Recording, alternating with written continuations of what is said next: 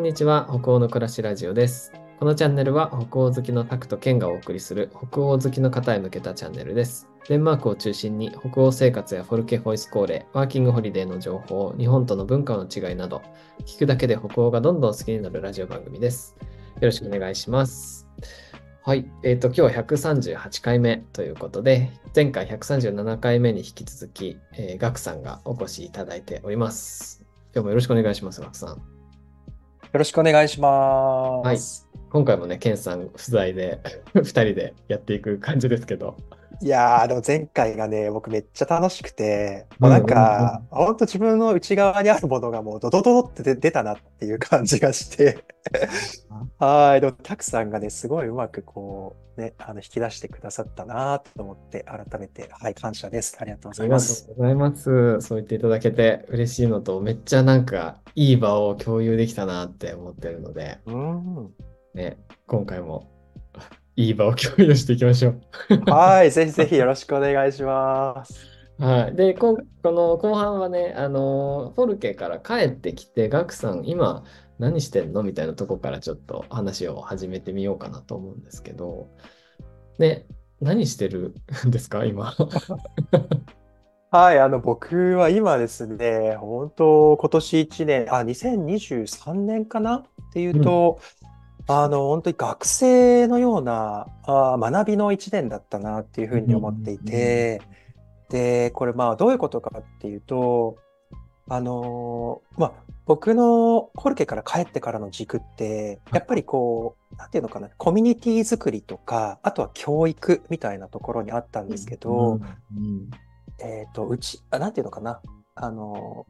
内側のスペースでやる教育みたいなワークショップとか、そういったところに関わらせてもらったりとかしてたんですけど、一番とこっていうのは部屋の中っていう意味ですあか、そうです、そうです。部屋の中っていう意味ですね。うんうん。部屋の中でまあワークショップをするとか、そのまあうん運営だったりとかに関わらせてもらってたんですけれども、今年からちょっとこう幅を広げて、前々からね、僕ずっと自然教育、自然の中で、うん。まあ、子供たちとか、あとは大人が、まあ、キャンプをしたりとか、まあ、サップをしたりとかね、うん。あの、山に登ったりとかをしながら、うん。なんていうんだろうね、なんかこう生きる力をこう身につけていく、そういういうこう、学びっていうのにすごく興味があって、うん。で、今年、あの、知人から、あの、紹介されたんですけど、長野の今、あの、小谷村っていうところにある、えっと、冒険教育機関があるんですね。冒険教アウ、はい、アウトワードバウンドっていう名前なんですけど、で今、全、世界で33カ国ぐらいに、あの、展開をしている団体で、で、日本でも、あの、夏に1週間のプログラムをやったりとか、うん。あと、まあ、冬にね、あの、プログラムをやったりとかもしてるんですけど、どんなことやってるかっていうと、えっと、登山とかね、あとロッククライミングとかうん、あと沢登りとか、うんまあ、ロッククライミングとかはね、結構イメージしやすいかなと思うんはいです。岩をね、登っていって、で、まあ、上まで登る。うん、まあ、安全に、あの、ロープをこうつけうんて、で、まあ、上まで登るっていう、まあ、あの、アウトドアアクティビティなんですけど、うん沢登りっていうあのものもあってですね、はいあの川の沢の流れに逆らってこう沢を上に登っていくっていう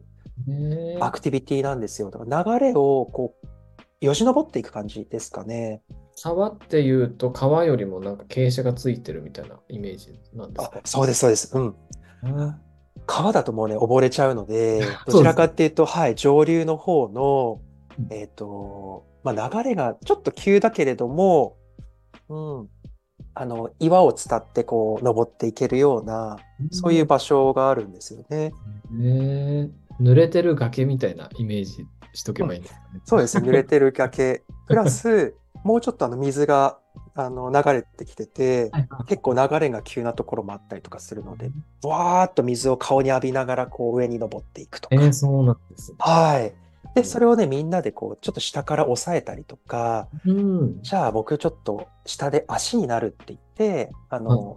背中をね、こう貸したりとかしながら、えあえの上までの足場にしてもらうね。足場にしてそうそうそすごい。一人じゃできう。ない。もちろん、そうなんです。うん。もちろん安全がある上で、まあそういうことをしているので、で、僕は今年あの、そういったプログラムの、うんえーなんていうのかな、安全にハードスキル、ハードスキルというか、ハード、ハード面でどうやって参加者にあの安全を提供できるかとか、うん。しっかりそういったところをあの今学ばせてもらってるような形で、うんで、やっぱりそ、あなんていうの、ロッククライミングだったりとか、その沢登りっていうのをやるときに、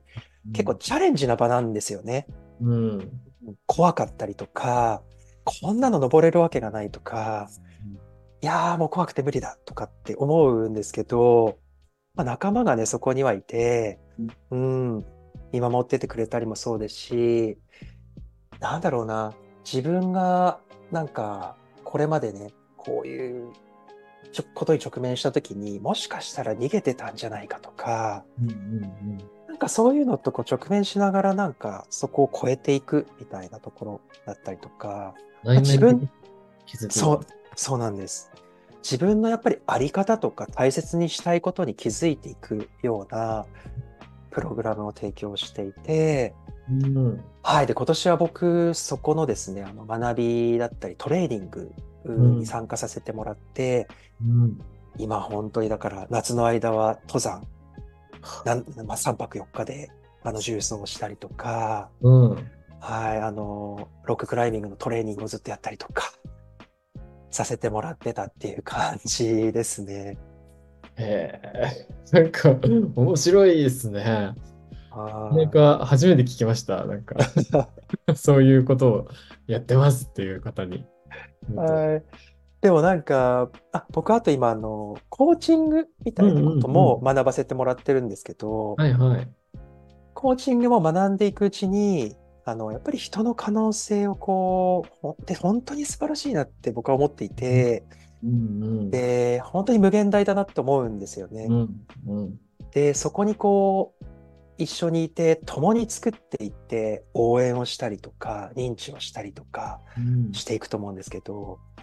そこもやっぱりこう、人の可能性をこう広げるっていうところにつながっているなと思ってて、さっきの冒険教育の方も、僕はやっぱり自分のあり方とか、うん、こうありたい、そしてもっと可能性を広げたいっていうところを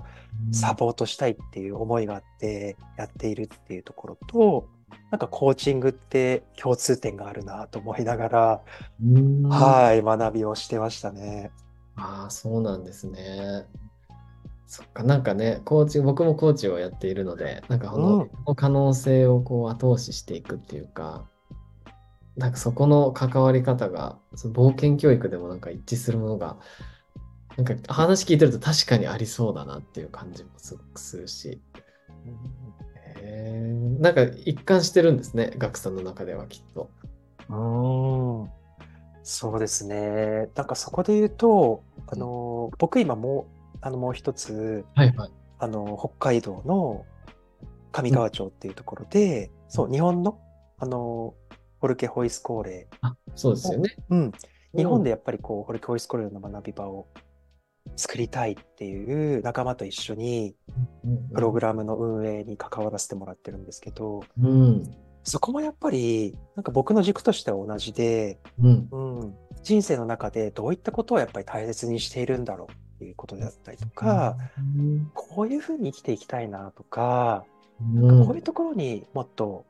チャレンジをしていきたいとか、うん。そういう場になんか共に入れるっていうことが、うん、なんか僕の中での本当にやりがいでもあるし、うん、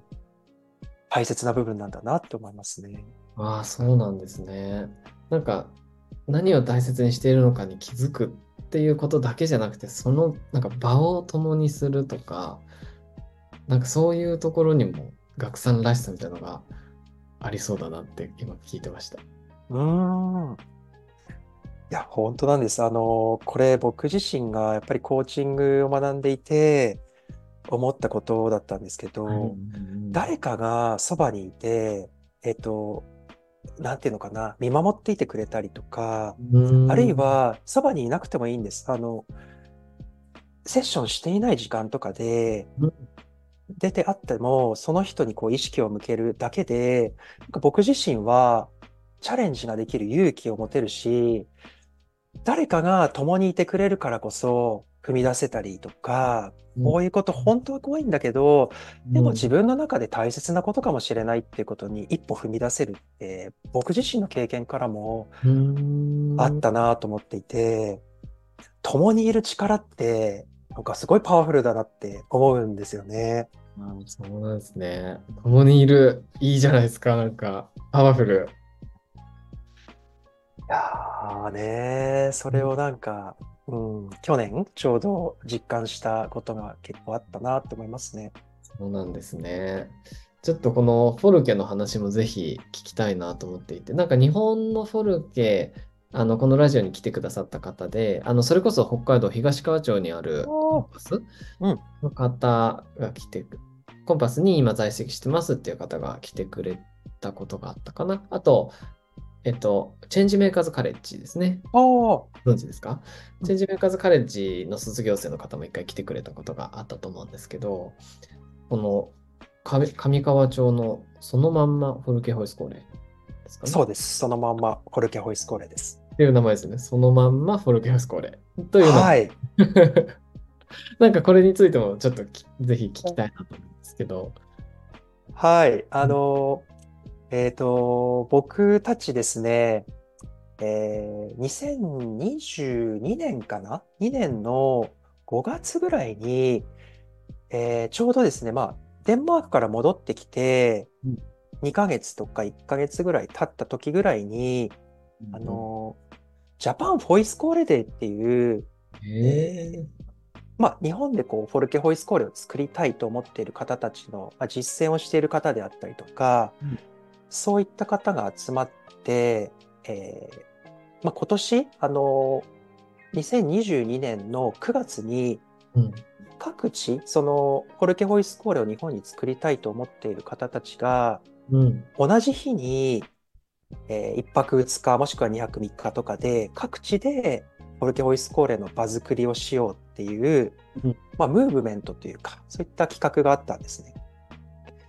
で僕もデンマークから帰ってきてから本当にこの場所を、うん、こういった学びの場が日本にあったら素敵だなと思って、うん何かに関わりたいなと思ってたんですちょうど。はいはいは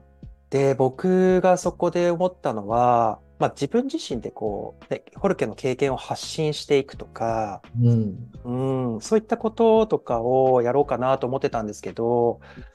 自分一人でそのフォルケホイスコーレの学び場作りをするっていうのはすごくハードルが高くて、うん、そうでしょうね。はい。うん。で、そんな時に、あの、僕がですね、ノーフュンスホイスコーレで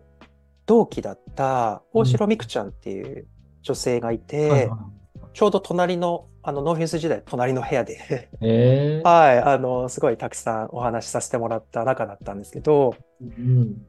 彼女がちょうど北海道の上川町に地域おこし協力隊で行っていたんです。はいはいはいはで、彼女の、その、いる上川町ってすごいリソースがあって、い。うん大雪山国立公園に囲まれた地域であったりとか、うんあと本当にパワフルなマインドを持ったプレイヤーの方たちがたくさんその上川町の中にいて、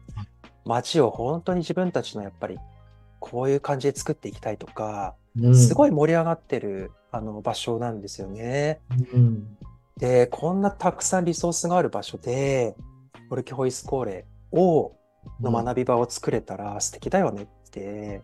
うん、思って、うん。で、最初は僕は一緒にやろうってこう誘われる形で、あ、いいねって、ちょうど僕自身も何かしたいっていう形だったので、うんで、こうジョインさせてもらって、うん場作りの、まあ、企画とかからこう始めていったっていうのが最初のきっかけだったんですね。そうなんですね。そっかそっか。で、どんなこう内容でやってるとか、うんうん。そのあたりってどんな感じだったんですか？はい、あの、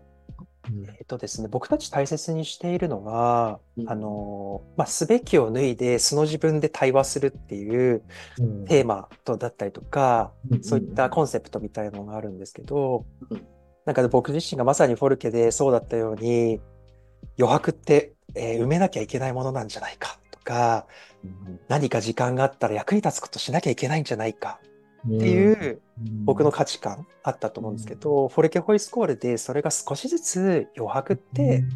自分自身を大切にする時間なんじゃないって変わっていったように、うん。一旦なんかそういった鎧だったりとか自分がまとっているものっていうのを置いて、うん。こうみんなでゆっくりこう対話する時間だったりとか、うん。自分がどんなことを思っているのかっていうことにこう気づくような時間、うん。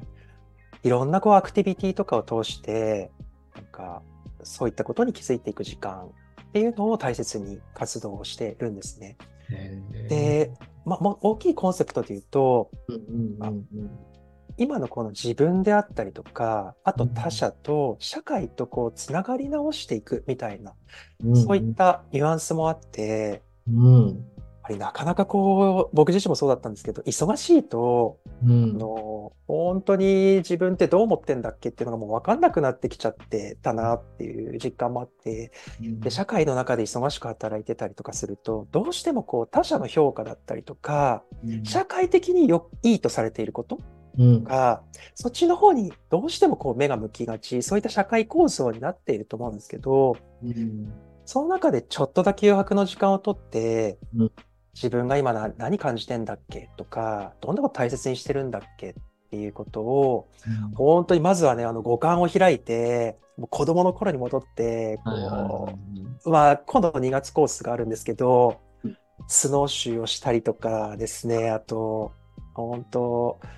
なんだろうな、かけっこをしたりとかしながら、ね。雪の冬の大地をもう全身で感じて、うん。まず本当頭空っぽにして、五感で自然を感じるみたいなところから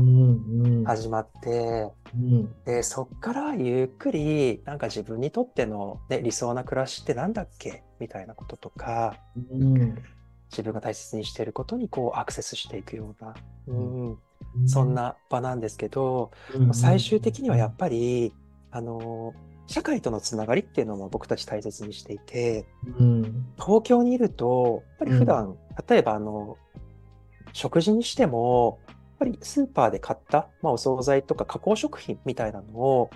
食べる機会っていうのもやっぱり多かったなと思っていたんですね。うんうんそうなると、その食品ってどうやって作られてんだろうとか、生産者はどんな思いでこれ作ってるんだろうとか、生産者の思いもそうだし、その生産するところからのプロセスがすごく見えづらいなと思っていて、なんとなく美味しく食べてるけれども、これって実はすごいこう思いがあって作られている食品でもあるし、すごくいろんな人が関わって作られているみたいなところもあるけれども、どうしてもこう都市にいるとそういったことって見えづらい。うんうんうんつまりこう社会の手触り感みたいなのがこう味わいづらいっていうことがあるなと思ったんですね。うん一回その上川町とかに来て、そういったあの地域でやっぱりこう、まあ僕たちもやってる林業に関わってる方であったりとか、あるいはその農業をやられてる方とか、一次産業に携わっている方、うん。うん。実際にこう収こお米の収穫をしたりとか、うん、あとはもう森をね、林業をやってる方で一緒に歩いてみて、うん、森の豊かさを感じたりとか、うん。やっぱりそういう時間をすごく大切にしてますね。わあ、そうなんですね。なんか上川町だからこそできるみたいな感じもしますね。そういうプログラムって。うん、本当にそうだなと思っていて、上川町だから、この上川町の資源、素敵な資源が本当にたくさんあるので、うん。それを生かして、まあ、僕たちって何ができるんだろうね、みたいなところから、で一からこう、本当にでも町全体で、やっぱり本当に講講師の方に来ていただいて、えー講師の方と一緒にプログラム作らせてもらってるんですけど、うん、講師の方は本当に上川町の方で、しかもその道のプロフェッショナルの方なのでうん、その方たちと一緒に場を作っていくみたいなのは、町全体で学びの場を作っているっていう感覚があるかなって思いますね。なんかデンマークのフォルケホイスコーレにはない特徴だったりするんですかね？あの、ちょうど僕が行った時は、うん。あの、コロナ禍だったんですよね。ああ、なるほど。そう、だからね、あの、教室内での学びとか、うんうん。あとは学校の敷地内での学びっていうのが多かったんですけど、まあいろいろ聞いていくと、やっぱりデンマークのフォルケホイスコーレも、やっぱりこう地域とのつながりみたいなところだったりとか、うん。うん、あの何かのこうフェスに参加して、そこでまあ気候変動の問題について、あの、まあ、自分たちが、なんだろうな、まあ、ブースを出して、うん。うん小社会とのつながりを作るとか、うんうんうん。やっぱりそういうアクションとかもあのされているってお聞きはしているので、うん。結構そういった意味でも似てるのかもしれないなっていうのは思ってますね。なるほど、そうなんですね。なんか、例えばですけど、デンマークのフォルケに行ってみたいけど、いや、ちょっと英語がなとか、そういうところで迷われてる方とかは、国内のフォルケもそしたらね、選択肢として考えてみてもらえると嬉しいかもですよね。うん、そうですね。あの、やっぱりデンマークにのフォルケに行ってしまうと、英語で学ばなければいけないっていうところがあると思うんですね。うん。もちろんそれ自体も本当に素晴らしいことだし、英語力が向上するももちろんそうだし、うんうんうん本場のフルケホイスコーレから学べるっていうのもそうだと思うんですけど、うん。英語だとね、やっぱりこのニュアンスって本当にこの訳し方でいいんだっけとか、デンマークの教育について学んでいるけれども、この理解でいいのかなみたいなこととかが、僕自身も結構あったなと思っていて、うん。その日本語で学ぶ魅力みたいなのもあるのかなっていうふうに思うんですね。ああ、そうですね。なんかそこの理解合ってんのかなみたいな心配をする必要がないですもんね。うーん、そうですね。あとはなんか、自分自身の言葉を使ってうん。学んでいく、うん。うーん、まあなんか自分とこうつながりやすくなるみたいなところとか、なんか、うんまあもともとね、日本語を使って生きてきてるので、うん。日本語の言葉だったらやっぱりこうかなっていうふうにこう腹落ちしやすいというか、うんうんうんうんうん、なんかそういった面はあるのかなって思いますね。あ、確かに。そっか。なんか日本語でしかこう表せないニュアンスとかもね、絶対あるし、あとなんかね、日本人にはやっぱり日本語のリズム感とかがしっくりくるじゃないですか。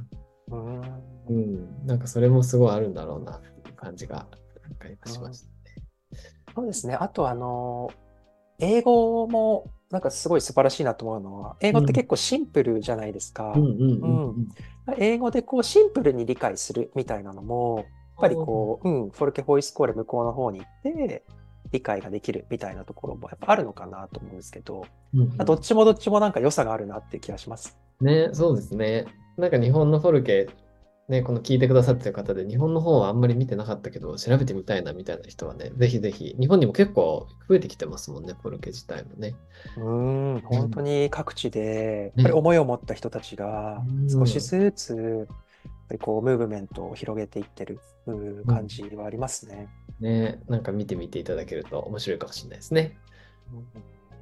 そしたらね、またちょっと時間も間もなくって感じになってきてるんですけど、早い。めっちゃ早いですよね。早いですね。なんかちょっとこう、聞いてみたいのは、今この冒険教育であったりとか、こう、フォルケの話であったりとか、いろいろこうされて、まあ多分、ガクさんの中ではこう一貫したテーマももちろんあるみたいなところもある中で、今後どうなっていきたいとか、なんかビジョン的なものってお持ちだったりするんですか？うーん。はい。そうですね。あの、やっぱり、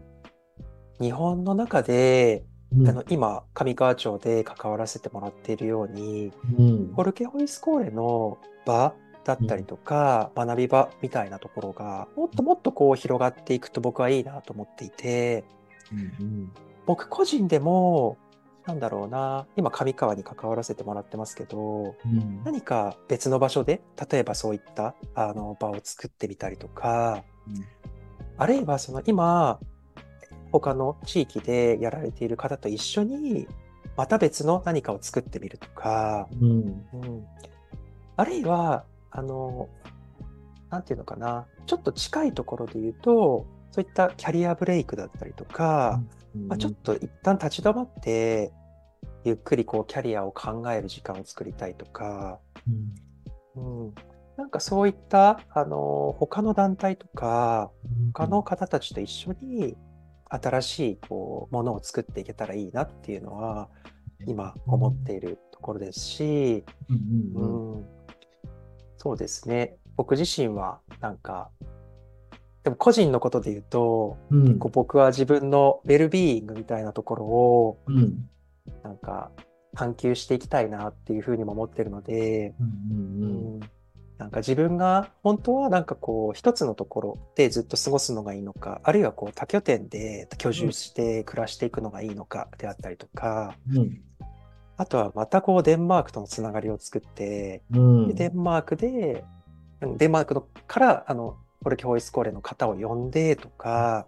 うん、そういった新しいつながりをなんかもっともっと作っていきたいなと思いますね。わあ、そうなんですね。楽しみですね。なんかいろんなものがつながっていく感じもするし、いろんな出会いもありそうだなっていう感じがしますね。うん。そうで、ね、うん、それを期待していますね。うんうん、はい。そうですね。ありがとうございます。あとなんか、あ、告知することとか、もしあった、あのね、告知とか何かあれば、最後にこう、出しといていただければと思いますけど。あ、ありがとうございます。えっ、ー、と、僕たちが今やっているそのまんまフォルケホイスコーレで、実はあの2月コースを開催する予定になってます。うん、2月の17日から2月の24日まで、1週間上川町で、えー、ちょうどですね、滞在しながら、ワーケーションコースになっているので、お仕事されている方でも、まあ、平日はお仕事していただいて、土日にプログラムに参加していただくみたいな、うん、そういったあコースをですね、あの企画を運営しています。うん、で今回テーマがあのヒュッケと温かなヒュッケな時間とちょっとの冒険っていうコースになっていて、本当に足元の豊かな暮らしをみんなで探求していったりとか、うん、ちょっとね、あの雪山の中を歩ってみたりとかしながら、うん、うん、子供に戻って楽しくですね、あの五感を開いて、えー、みんなで過ごせればなっていうふうに思っているので、うん、このコースが1月の、えー、っとですね、26日に締め切りになるので、もしよければ、あの、ご興味ある方いらっしゃっていただけたら嬉しいなと思ってます。ありがとうございます。ね、興味ある方、ぜひ、あの説明会とかもあったりするんですか？あはい、一応毎週1回ですね、説明会も開催しているので、うん、そちらにあの来ていただけたら、あの、うん、僕お話ししますし、うん、コースってどんな感じなのみたいなこととか、疑問点とか、いろいろあの聞いていただけたら嬉しいなと思ってます。ね、説明会だけでもまず来てみてほしいですよね。うん、ぜひぜひねまあ、じゃあ、あの概要欄に URL とかをあの貼らせていただくことになると思うので、あのお聞きの方はぜひ概要欄からチェックしてみてください。はい。ということで、えー、137回、138回と、えー、横山岳さんにお越しいただいて、あの経験とか今後のこととかお話しいただきました。ありがとうございました、岳さん。